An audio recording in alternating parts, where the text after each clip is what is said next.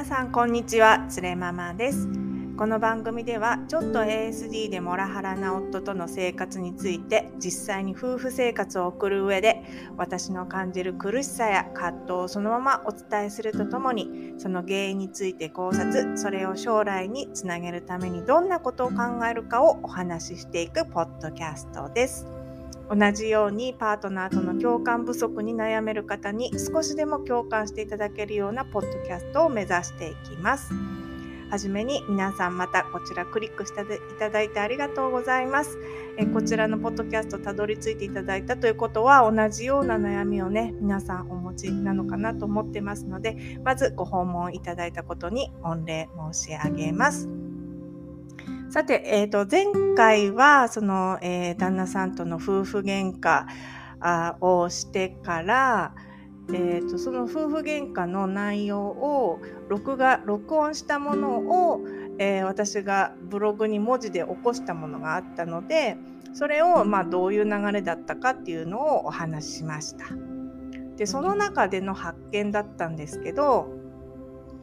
旦那さんのですね、まあ、考え方、まあ、女性が全部あ家事育児をやる基本的にやるべきでで長男についてもあの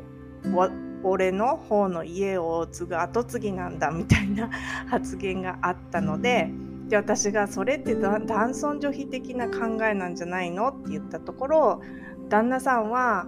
そういう考えが染みついてるんだよ。そういうものだと思ってるから仕方ないじゃないみたいな感じで返してきました。でまあ何て言うんですか？それはもう女性差別なんじゃないの？って言ってもですねいや俺はこういう考え方だからっていう感じで返してきたんですね。っていうことは前回お話ししたんですけれどもまああの女性だから家事育児をやるとかまあ長男は、まあ、旦那さんのなんでそんなん言うのか分かんないですけども、えーと、家を長男は家を継ぐべきだみたいな考え方をあまあ言ってきたと。で旦那さんが言うには他の家のあの女の人はちゃんとお弁当も作ってるし、えーと朝ごはんもいつもみんなの分作ってるよなんでそれができないのっていうようなことを言ってきて私はちょっとしんどくなったわけです。でそういうふうにですね、えーと、女性なんだからとか、まあ、周りのあの奥さんもそうしてるからあなたもそうしなさいみたいな感じでこう特定の枠組みに、えー、他人を無理やり当てはめようとする行為がえー、差別なんだっていうことを、えー、前回お話ししました。でということは旦那さんはそのまあ言ったらですねこうやってまあモラハラ的なことを言って私を傷つけてくるのは、まあ、どうやら女性差別的な考えをがもを持っていてそしてそれをどうして自分がそういう意識を持っているのかについて自分も分かってないっていうようなことを言ったんだと私は理解してます。でで今日ですねじゃあなんでそういうことになっちゃってるのかなどうして無意識的にうちの旦那さんは私を女性差別してくるんだろうかってことを考えてみました。でそこでですね今日はえー、っとですねある書籍を私読みましてでもろに私のあのこの問題意識にガチッとくる本がありましたので読んでみました。これですね女性差別はどう作られてきたかっていう、えー、本です。えー、北海道大学名誉教授らしいんですけども、えー、中村敏子さんという方の,、えー、作あの著作になってます。でこれすごく面白い本だったのでどうしてですね旦那さんはあのそうやって無意識に女性差別をするように何、えー、て言うかなってしまったんだろうかっていうのを、まあ、女性差別が作られてきた歴史を紐解くことによって考えてみようかななんて思ってます。今日はですねでこの本に出てくる歴代の思想家とかあの何て言うんですか哲学者をもう軒並みディスっていくっていうような内容になってますのでお楽しみに聞いてみてください。でこれあのですねこの女性差別について私喋るんですけれどもでこれ喋るにあたっていろいろな人他の人ってどういうふうに言ってんのかなと思っていろいろ、まあ、YouTube とか他の配信動画配信サイトの動画とか見てるんですけれどもこれ差別について語るのってめちゃくちゃ難しいんですね。でなんで私が難しいのかな難しいかと思ったかっていうのはですね一つの理由がまあ私の場合だとそうやって旦那さんに妻とはこうあるべきって言われて例えばそれは女性差別だって言うじゃないですか。そうすると,、えーと、女性差別だって言った時に、えーと旦那さんはむしろこうあるべきでこうこうこういうふうにするのが常識だよっていうふうに返しちゃうとこれは私も旦那さんを、えー、男性差別してるってことになりかねないところだと思います。であの私が差別の被害を受けたから、えーとそのえー、差別者に対して、えー、抗議すると気づかないうちに私も差別主義者になってるってところが難しいとこなのかなと思いました。っていうのも私前回人のことをあるフレームワーク枠組みにあの当てはめてしまうことこれが差別なんだって言いましたけれどもで私はそれをもって旦那さんは女性とはっていう枠組みに私を無理やりはめようとしてるから差別なんだって言いましたけれども私はどうなんでしょうかね。私は旦那さんをモラハラっていう枠組みに当てはめようとしてるんでしょうか。でこの点についてはあの実はですね旦那さんはえー、私と言い合いになる中で他の奥さんはとか普通はとかあの自分のお父さんお母さん世代はとかいう言い方で、えー、私に枠組みを当てはめてきたわけです。でととあのあのつまりですね私に対してこうしてほしいとか言うんじゃなくって女性とはえー、先代の女性がやってきた常識としてはっていう感じで相対化したあ枠組みを私に当てはめてきたわけなんですね。でも私はモラハラを受けてるってことでモラハラあのモラモラハラっていうする人は全員女性差別なんだってことは言ってないわけなんですよ。これは私の旦那さんのケースです。私は旦那さんに対してそれはモラハラなんじゃないの？そういう枠組みに私を当てはめようとしてるんじゃないの？ということでこれは私の旦那さんを検証するための、えー、女性差別の歴史の考察になります。だから例えば私がそう旦那さんに女性とはこうあるべきだって言われて私がいや男性とはこうあるべきでしょ。普通今あの育児とか家事みんなやってんだからあなたも全部あのやるべきでしょ。みたいなあこれでも言っちゃってるんですかね。難しいですね。当てはめちゃってるかもしれないですね。なんか他の旦那さんも家事育児やってんだからあなたもやりなさいよって言ってるのかもしれないですけれどもまあ多少そういう枠組みの当てはめあるんですかね。かもしれないです。だから私もまあいわば差別しちゃってる旦那さんを差別しちゃってるってこともあるのかもしれないですね。なんかそこは正直にあそうかもしれないってことを認めたいと思います。ただですねまあまあそうやってえーと、常にですねこうやって差別を語っていく上でで相手が枠組みに当てはめてることを悪いって言うんであれば自分もそうしてないかっていうのを常にですね鏡で自分のことを見ながら差別って考えていく必要があるのかなと思いました。私も今喋ってて気がつきましたけれども。でもですね、まあ、私はそこまでえっ、ー、とあそうかそうか。でもそうかもしれないですね。旦那さん旦那さんも家事育児に参加するべきだ。それは枠組みに私も当てはめようとしてるんですかねだから私も辛いのかなちょっとそれはですね今喋ってて気づいたあ問題点だったのでそこはちょっとまた私も自分で考えてみたいと思います。でそれはそれとしてえー、っとまずですね、えー、私がえー、旦那さんに感じた疑問ですねどうしてどうそういう女性差別能があるんだろうってこと,、えーと、考えてみたいと思います。これは女性差別の歴史っていう本なんですけれどもそういう意味ではですね旦那さんも、まあ、急にできた男性も家事育児をやるべきだっていうような最近できた枠組みとあとはえーと、今からお話しする女性差別の歴史なんですけどもそれ裏を返せば男性優位の歴史なわけですよね。その枠組みの中にはまって苦しんでるのかもしれないですね。っていうのをちょっと今話してて思いました。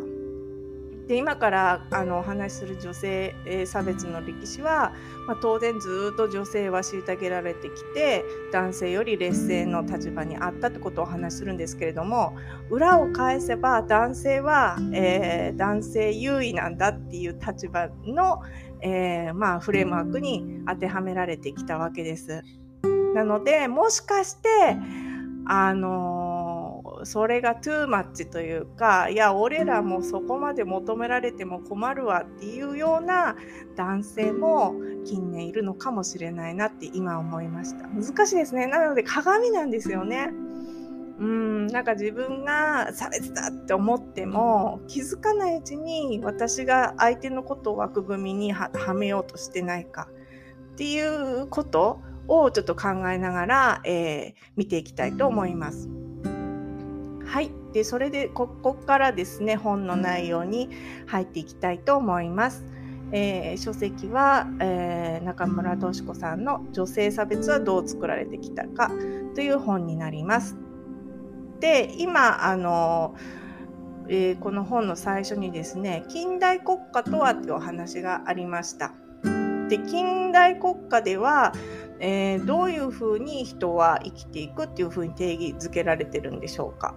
でこれは、えー、全ての人が生まれつきどのような特徴を持っていても皆平等で自分の生き方を自分で自由に決められることを原則とするっていうことらしいですね。だまあこれは当然ですよね。えーと、人々それぞれの特徴を尊重して自分が好きなように生きていくんだよ平等なんだよっていうことです。で、えー、日本国憲法の14条でも実は性別による差別の禁止は謳われていますと。で,、えーと、で女性差別の歴史のざっくりした流れなんですけれどもこれは19世紀から20世紀にかけて女性は男性と同等の権利の取得を進めていったんですけれどもでこの運動の末に権利が平等になっても女らしさとか女性の役割とか社会によって作られてきた差別が存在することに、えー、気づいた女性たちがいました。これがフェミニズム運動の始まりで、えー、1950年代あもうちょっと後ですかねの後半から盛り上がってきたフェミニズムの運動のようです。で私フェミニズムとかですね、まあ、フェミニストとか、えーっていう考え方はちょっと今勉強中でしてちょっと次回もしかしてお話できるかもしれないんですけれどもここはですね今回はあまり焦点当てません。でどういうふうにですね日本では女性差別まあ、今明らかにやっぱりありますよね女性に対して、えー、機会が奪われてるとかいや結婚して子供を産んだら、まあ、明らかに女性の方がコストを払わないと、えー、今までと同じように働けない男性よりも明らかに家事育児の負担が多いから、えー、コストを払わないと社会に出た時にその子供を持ってしまうと男性と同じポストに行くまでにはえーと、男性よりも多くのコストを払わなければいけないっていうふうになってきてますよね。でまあこういった日本の女性差別がどう作られてきたかっていうと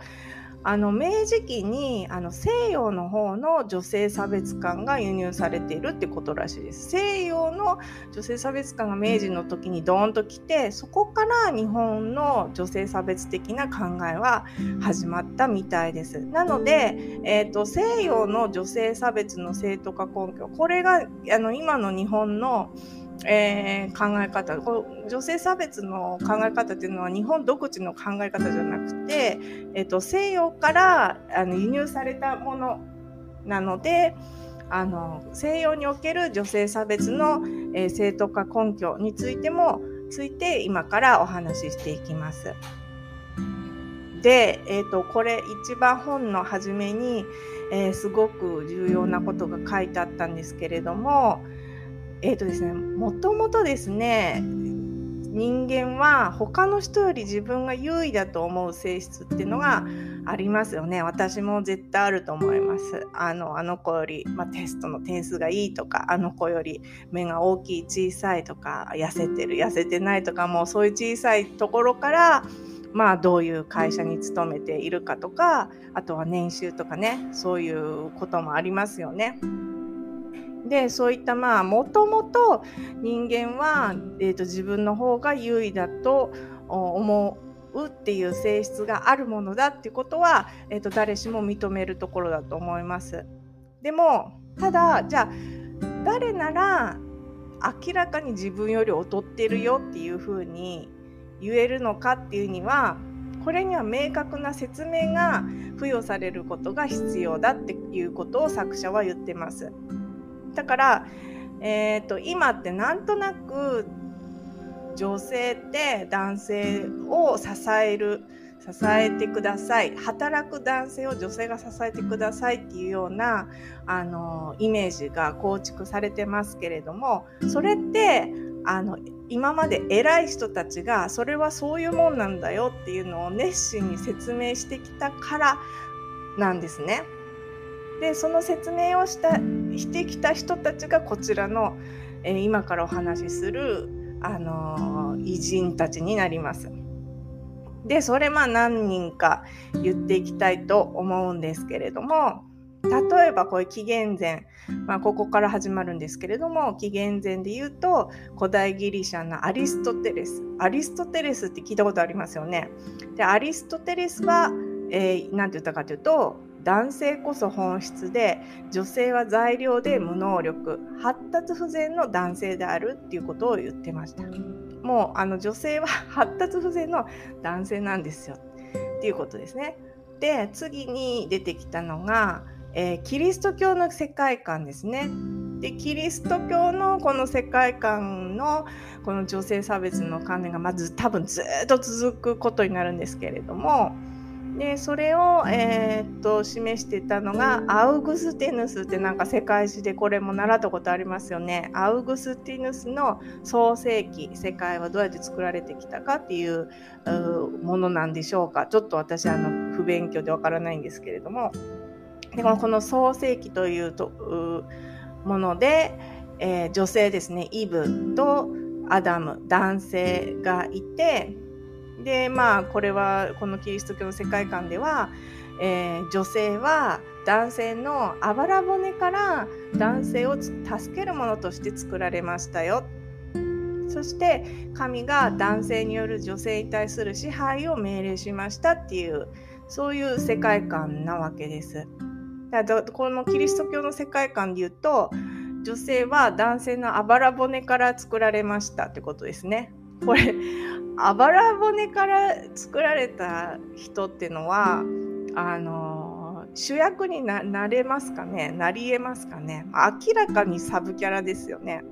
だからもうこういうキリスト教の世界観でも女性はサブキャラってことでもう決まっちゃったってことですよね。そしてまあ宗教改革の時にルターっていう人もいたんです。これなんか啓蒙家でしたっけ？でルターって人が男性は太陽女性は月。っていうこの人名言言ってまして女性は家にいるべきなんだよ。なぜなら女性は大きな腰と尻を持つがゆえに静かに座っているべきなのだから。っていうふうに言って、まあ、女性は、えー、太陽の影にいる月。で家にいるべきなんだよって言ったわけです。なんか今思ったらめちゃくちゃひどい言い方ですけど、これ当時の女性どう聞いてたんですかね？いや、そういうもんだと思ってたのかななんかもうちょっと、もう当時の女性もっと大変だったんだろうなと思うとね、悲しくなるんですけども。そして次に、えー、ロックですね。えー、社会契約論っていうのこれだけ私世界史で覚えましたね。ジョン・ロック社会契約論。でで王政に対する抵抗を示した人だったんですけれども、えー、社会契約論の中でロックは、えー、男女の結婚契約により男性が女性を支配下に置くんだよってことを言ったらしいです。で契約を結ぶのは理性と財産を持っている男性のみで西洋ではやっぱり女性の財産権っていうのがずっとなかったみたいでして1882年既婚女性財産法これイギリスですかねまで、えー、だ既婚女性が男性の管理下に置かれる状況が続きますと。でそして18世紀の産業革命によって、えー、男性と女性の役割が分化することになります。これどういうことかっていうと農業中心で家族で働く時代から男性だけが働く時代になったわけです。そしてまあ女性は家に残ることになったので主婦または母として競争社会の現実に安らぎの場を提供し社会的な悪を正しい方向へ導く存在でありなさいっていうふうに、えー、これ19世紀のビクトリア女王のあの知性によってこういうふうに言われたみたいです。で女性は家にいて家庭における天使完全な妻として、えーと、生きるんですよっていうふうに説かれたっていうことですね。でそれがまあ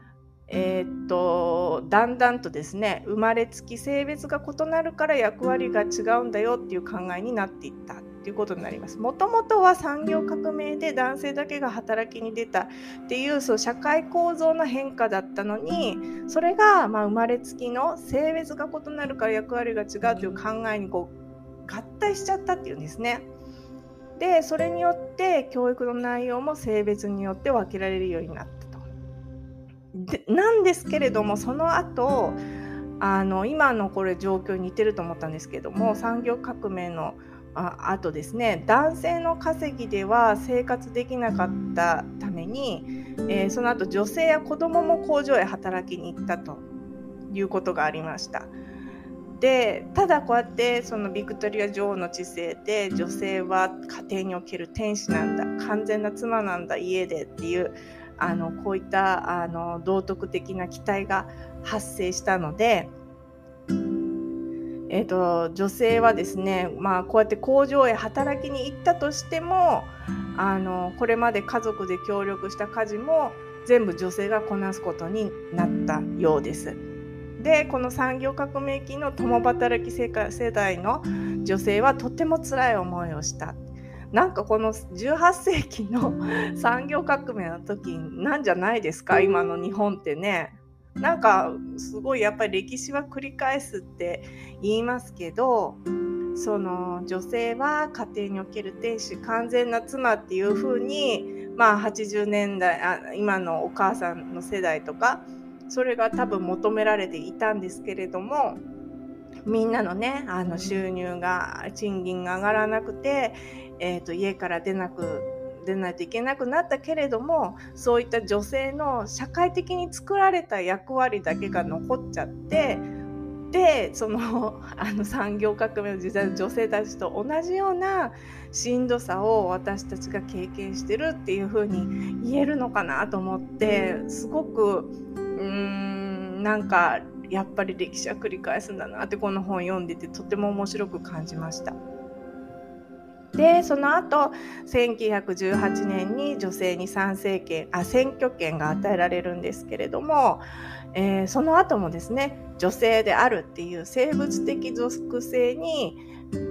が、まあ、社会的なあの構造改革に結びついたことによってこの考えに支配され続けたっていうことみたいです。でここまでが西洋の歴史なんですけれどもで日本はその、えー、考えが輸入される前明治前まではどうだったのかというとこの筆者曰く江戸時代までは日本では比較的男女平等だったって、えー、言われているって書いてありました。で日本では中国から輸入された儒教による教えがあったんですけれどもキリスト教じゃなくてね。で儒教では夫婦別ありっていうふうに示されていたんですけど男性は太陽女性は月っていうルターのね考えに似たようなことが説かれてたんですけどもで儒教が日本に輸入される時に誰かがですね夫婦愛わしい夫婦仲良くみたいな表現に変更されてみんなに説かれたらしいんですよね。これね儒教輸入した人ナイスだと思ったんですよ。これちょっとひどいんじゃないみたいなこと思ったのかな。で夫婦って仲良くした方がいいんじゃんみたいな儒教を輸入した人が思ったのかもしれないんですけれどもこれは日本ではこの夫婦愛わし夫婦仲良くってことが、えー、メインの考え方だったよっていうふうに筆者は言ってます。で日本にあったのは家っていう共同体の概念で家は世代を超えて引き継がれるべきで家のメンバーはその存続のために働きますと。で各メンバー家族にそれぞれ職分に基づく役割が与えられて、えー、結婚は女房という役割を果たす人材のリクルートのようなものだった女性は家に入ったらえー、家を存続させるための共同経営者として働いていたっていうふうに言ってました。で実際に江戸時代の日本は、まあ、女性も感激とか出かけるし例えば家に来客があってもその女性がずっとそのキッチンにいるっていうんじゃなくってその来客と旦那さんと一緒に談笑するっていうような姿も残ってるよっていうふうに言ってたんですよね。これが多分西洋とか中国とかだと、まあ、女性は全然もう街にもあ中国とかだとですね街にも出て自由に出られないけれどもでも割と日本では夫婦で一緒に感激に行ったりあとはなんかだんあのお母さんがですね病気の時には旦那さんがおかゆ作ったり育児したりっていうようなそういう書籍も残ってるよっていうふうに言ってました。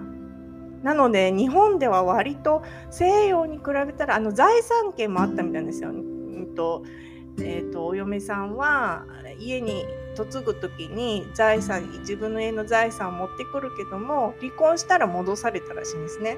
なので西洋と違って江戸時代はまあ女性の財産権も一応あったということで割と男女平等だったと。ただこの後ですね明治以降はこの西洋の概念が輸入されて、まあ、女性差別時代、まあ、女性は、えー、家にいてで旦那さんは働きに行ってくださいで女性は関わるべきっていうような流れになっていくっていうようなことが書いてありました。でなのでですねこういったまあ、こんだけですね、えー、西洋で、まあ、繰り返し繰り返し言われてきた男あの女性はサブキャラなんだっていう考え方がああるとなんか私の旦那さんのですねあの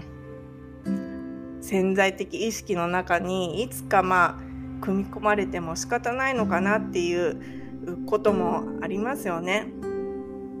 ね、なんかそういう自分のこれってなんか自分の考えだと思ってたことって実は周りから、えー、見聞きしたことがあの自分の潜在意識に深く入り込んでることってままあると思うんですよね。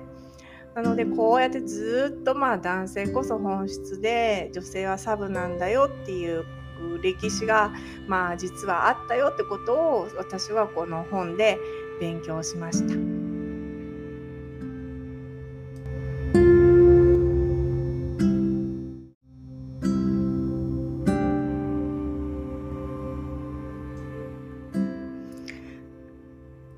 なのでですねどうしてそうやって旦那さんがそんなひどいことを言うのかなっていうこと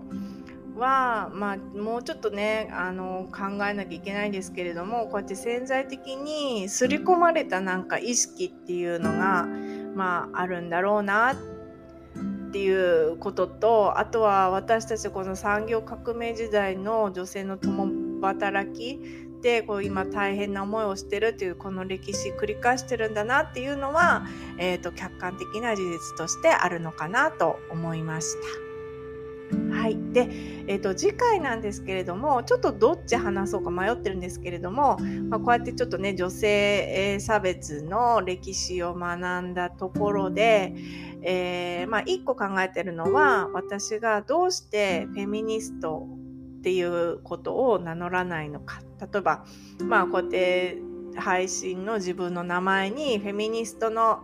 かあのつれママです言ってもいいわけですよね。でもそれなんで言わないのかっていうことかあとはちょっともう一人ですね先輩の女性に相談したケースがあったのでそれをまあ一回言いましょうかね。それを言った方が面白いかなと思いますね。でその先輩のですねえー、アドバイス実際にちょっとアスペルガーっぽい旦那さんと離婚された先輩からのアドバイスどんなだったかっていうのをそうですねこれ次回お話ししたいと思います。